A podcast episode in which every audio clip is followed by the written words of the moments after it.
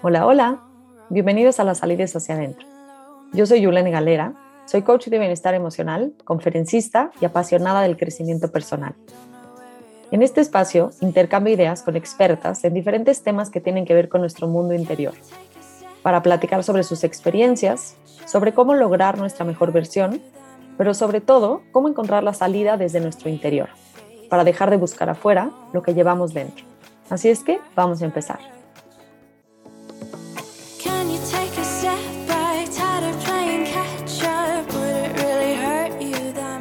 Hola, bienvenidas a un episodio más de las salidas hacia adentro. En esta ocasión vamos a platicar sobre el autoconocimiento. Y es que vivimos con nosotras mismas todos los días. Pero ¿qué tanto nos conocemos? ¿Qué tan seguido hacemos check-in? ¿Nos actualizamos sobre lo que nos gusta, sobre lo que no? ¿Qué tanto nos fijamos sobre nuestra nueva versión? Porque ese es un punto súper interesante. Todos los días somos una nueva versión de nosotras. Pero si no hacemos doble clic y con curiosidad nos conocemos y reconocemos, es súper fácil perdernos en un sinfín de versiones pasadas, de gustos y preferencias ajenas. Para tener la vida que soñamos, para ser quienes queremos llegar a ser, primero debemos conocer quiénes somos hoy. La verdad es que no es tan sencillo como parece, pues a veces te topas con cosas que no son tan divertidas de ti te das cuenta que tienes comportamientos que no sabes ni de dónde vienen ni por qué están aquí, pero que si no los ves no los puedes dejar ir, y que muchos de ellos parecen imposibles de soltar. Mientras grabo esto, estoy en Milán, una ciudad que quiero mucho y que conozco muy bien, pues viví aquí por dos años. Esta es la última parada de un viaje de un mes por toda Italia con mi esposo. Este viaje lo llevábamos planeando dos años enteros, pero pues COVID y luego no dejaban entrar y luego ya sabes. Tuve la fortuna de conocer lugares increíbles, lugares que parecen de cuento, comer como nunca, tomar lo que nunca y la cereza inesperada de este pastel fue conocerme como nunca. A pesar de ir con mi esposo, este viaje fue un viaje de autodescubrimiento. Conocí partes de mí que no sabía que tenía y otras que no había querido reconocer. Y es que los viajes son el lugar perfecto para conocerte y o reconocerte. Estás fuera de tu zona de confort, con otro idioma, en otro país, con costumbres distintas, ideologías diferentes. Muchos días estás muy cansada, abrumada, con calor o con mucho frío y con muchísima incertidumbre pero debes de seguir para conocer, para aprovechar, para subir, para viajar. Y tienes que manejar al mismo tiempo todas esas emociones, la frustración, la impaciencia, la incomodidad. Por ahí dicen que si quieres conocer a alguien, viaja con él o con ella un mes. Y es que en estas condiciones no puedes esconder mucho de lo que realmente eres. En este viaje aprendí mucho sobre mi esposo, sobre mi relación, sobre la cultura de los italianos. Los vi desde otra perspectiva, pero en especial aprendí muchísimo sobre mí. Y quiero compartir cuatro cosas específicas de las cuales me cayó el 20 a lo largo de este mes. La primera cosa es que disfrutar en general a mí me cuesta trabajo. Es una cosa que he estado trabajando y en la cual me he estado enfocando mucho porque me doy cuenta que en general me cuesta mucho trabajo disfrutar pero cuando tiene que ver con la comida más. Hasta este viaje no me había dado cuenta de que comía fatal, que podía comer a serrín y estaba bien. Y en Italia todo gira alrededor de la comida, todo es por y para la comida. A lo largo de este mes he aprendido a saborear los bocados, a diferenciar sabores, a buscar muy buena comida, a disfrutar cada bocado que llevo a mi boca, a que cada vez que me siento en la mesa me tomo el tiempo de saborear el vino, el café, el pan, el aceite de oliva, todo lo que me pongan en la mesa, he aprendido a saborearlo y disfrutarlo. Claro que acabé empachada y ahora tengo que aprender a moderarme. Pero este es un aprendizaje que me llevo para el resto de mi vida, pues me encanta, me encanta poder disfrutar un simple pan con aceite de oliva y sal, pero que sea un pan delicioso, no cualquiera que me encontré en el camino, no cualquiera que compré porque no había otro, sino que algo que sea para mí y que sea disfrutable. Y este aprendizaje viene con otro que es tal vez muchísimo más profundo que simplemente este. Y es que, honestamente, sí había escuchado sobre este tema, sí había escuchado que, pues, las mujeres en general tenemos mucho más marcada esta sensación de que nuestro cuerpo, eh, pues no estamos tan a gusto, etcétera, pero no, no me había parecido tan fuerte como lo que viví aquí. Durante muchos días fuimos a diferentes playas en el sur de Italia y de verdad que durante todo el tiempo que estuve en esas playas, durante todos los días que bajaba a, eh, al mar a disfrutar del día en la playa, nunca, ni una sola vez, vi a una mujer preocupada por su cuerpo. No vi a ninguna acomodarse el traje de baño, no vi a ninguna meter la panza o posar. Todas, de cualquier edad, chicas, medianas, grandes, estaban simplemente disfrutando del mar. Señoras de 65, 70 años en bikini, tan a gusto, sin ni media preocupación de la vida. Me dio una envidia y definitivamente no tienen el cuerpo de J-Lo. Tenían cuerpos reales, cuerpos vivos, como los que vemos todos los días a nuestro alrededor. Y esto de verdad me sorprendió. Porque creo que en México, por lo menos en el mundo en el que yo me rodeo o en el mundo en el que yo me muevo, cuando vas a la playa o a la alberca, el 90% de las mujeres, si no es que el 100%, estamos incómodas con nuestro cuerpo incómodas por si se nos sale la lonjita, si se nos mueve eh, la parte de arriba, si se nos vio, si, no se nos vio. Y en este momento de contraste me dio mucha tristeza. Me propuse firmemente cambiar esta forma de verme a mí, de ver a la comida, de ver a mi cuerpo, dejar de querer tener el cuerpo de modelo que vemos en las malditas revistas, en la tele, que son irreales, y realmente disfrutar la vida como esas señoras en la playa, disfrutar de esos momentos de comida, disfrutar sin el ¿y qué va a pasar? y voy a engordar y esto no me hace bien y simplemente disfrutar. El segundo aprendizaje fue, y digo, para ser honesta, ya me lo sabía, pero como que no lo había aterrizado tan bien, fue el famosísimo y luego ¿y qué sigue? Llegué a la Fontana de Trevi, que ojalá algún día de su vida puedan ir porque de verdad es increíble, si no la conocen, es espectacular en Roma. Y esa fuente espectacular, blanca, gigante, volteé a ver en un mundo de turistas, en un mar de gente, que nadie estaba viendo la fuente. Todo el mundo estaba sacando foto, incluídame. Y me dio un dolorcito en el corazón, porque así vamos por la vida.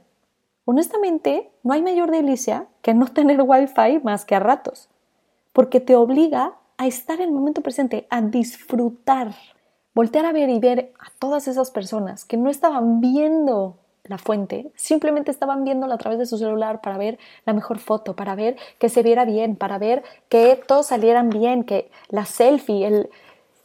Me pareció tristísimo porque nos estamos perdiendo de lo que realmente es. Pareciera como si tenemos una lista interna de check, check, check, check, check. Ya lo vi, ya lo hice, ya lo viví.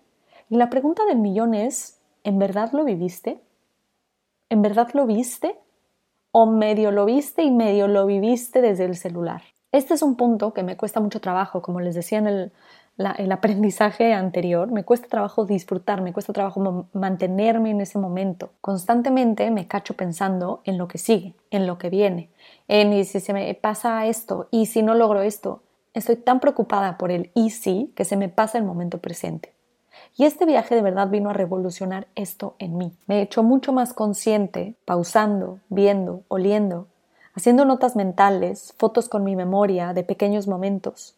Cada vez que me estoy preguntando o que me cacho que me pregunto y luego que sigue, me recuerdo, no sé, ahorita es esto. Y saboreo mi primer sorbo de café, el primer bocado, el sonido, un poquito cada día. Sé que es un largo camino por andar porque no estamos acostumbrados a hacerlo, pero de verdad creo que vale la pena regresar y preguntarnos constantemente, ¿estoy disfrutando de lo que vivo ahorita? ¿Estoy disfrutando de esto o simplemente estoy pasando el momento sin darme cuenta? Otro aprendizaje que tuve en este viaje y que quiero compartir es que hay una parte en mí que tengo escondida, una sombra, como diría Carl Jung, y salió a la luz y tuve que reconocer como parte de mí, aunque ya la sabía, pero la escondo bastante bien. En mí hay una parte de sumisión. Una parte de mí le da miedo que la rechacen, le da miedo ser la causante de la incomodidad o el enojo de los demás. aunque no los conozca, aunque los acabe de ver por primera vez en mi vida. Hago todo lo posible para que las personas estén cómodas a mi alrededor, aunque eso signifique yo estar incómoda. ¿Saben cuántas veces dije, sí, está perfecto, cuando me trajeron mal mi pedido? Cuando en vez de traerme agua natural me trajeron agua con gas o viceversa. A pesar de que lo iba a pagar, de que lo dije bien, me tragué esa incomodidad mía para que la persona que me estaba atendiendo no sufriera una incomodidad. ¿Saben cuántas veces esperé pacientemente a que me tomaran la orden? A pesar de haber sido la primera en llegar y ser la última a la que le estaban haciendo caso. ¿Cuántas veces pregunté algo en la recepción, en la tienda, en el bar, en voz baja y temerosa para no incomodar a la persona a la que yo le estaba haciendo la pregunta? Demasiadas.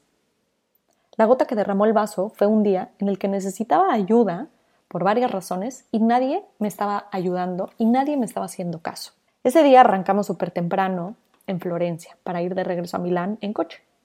Como les había dicho, yo andaba empachada, así que le hablé a mi doctor aquí en México para que me dijera qué tomar, un medicamento genérico o la parte genérica de la medicina para poder encontrarla aquí. Así es que me la dio, fui a la farmacia con el nombre genérico y me tocó una de esas señoras amargadas, amargadas, amargadas. Inmediatamente me dijo, no, no te puedo ayudar. ¿Por qué no vas con tu doctor? A lo cual le contesté, eh, porque mi doctor está en México. Me mandó esta medicina. No, pues no te la puedo vender sin receta médica. Me regañó, me dijo que no se podía y me salió, o sea, básicamente me empujó de la farmacia. Me fui con un nudo en la garganta por no haber pedido que alguien más me atendiera, por no haberme defendido. Y ahí estaba yo caminando hacia el coche que me estaba esperando mi esposo y no me di cuenta que me atravesé en un camino, bueno, en el carril de las bicicletas. Y de verdad solo porque mis ángeles son unos masters. Esa persona no me llevó de corbata. O sea, su, su rueda frenó en mi talón. Y por supuesto que empecé a pedirle perdón porque yo me había cruzado, fue mi culpa. Pero esa persona estaba muy enojada y me empezó a gritar mil cosas, que por qué me había atravesado, que por qué. Y yo solo decía, perdón, perdón, tienes razón, perdón. Me subí al coche, por supuesto, me puse a llorar como una niña chiquita, queriendo regresar a mi casa, queriendo que alguien me ayudara. Llegamos a un pueblito a hacer una parada, a tomar algo, y necesitábamos cambiar un billete. Y yo necesitaba ir a la farmacia, porque en serio estaba muy empachada. Gracias a Dios, en la siguiente farmacia, esta señora me ayudó, me dio la medicina y nada más pensé en la viejita amargada y dije, maldita, no me quiso ayudar. Pero necesitábamos cambiar el billete. Así es que ahí voy al primer banco y me dicen, no, aquí no tenemos dinero. Voy al segundo banco y me vuelven a regañar. Me vuelven a empezar a decir que por qué estoy con ese billete, que por qué no fui a mi banco, que por qué estoy haciendo las cosas, gritándome. Y en ese momento dije, ¿qué está pasando?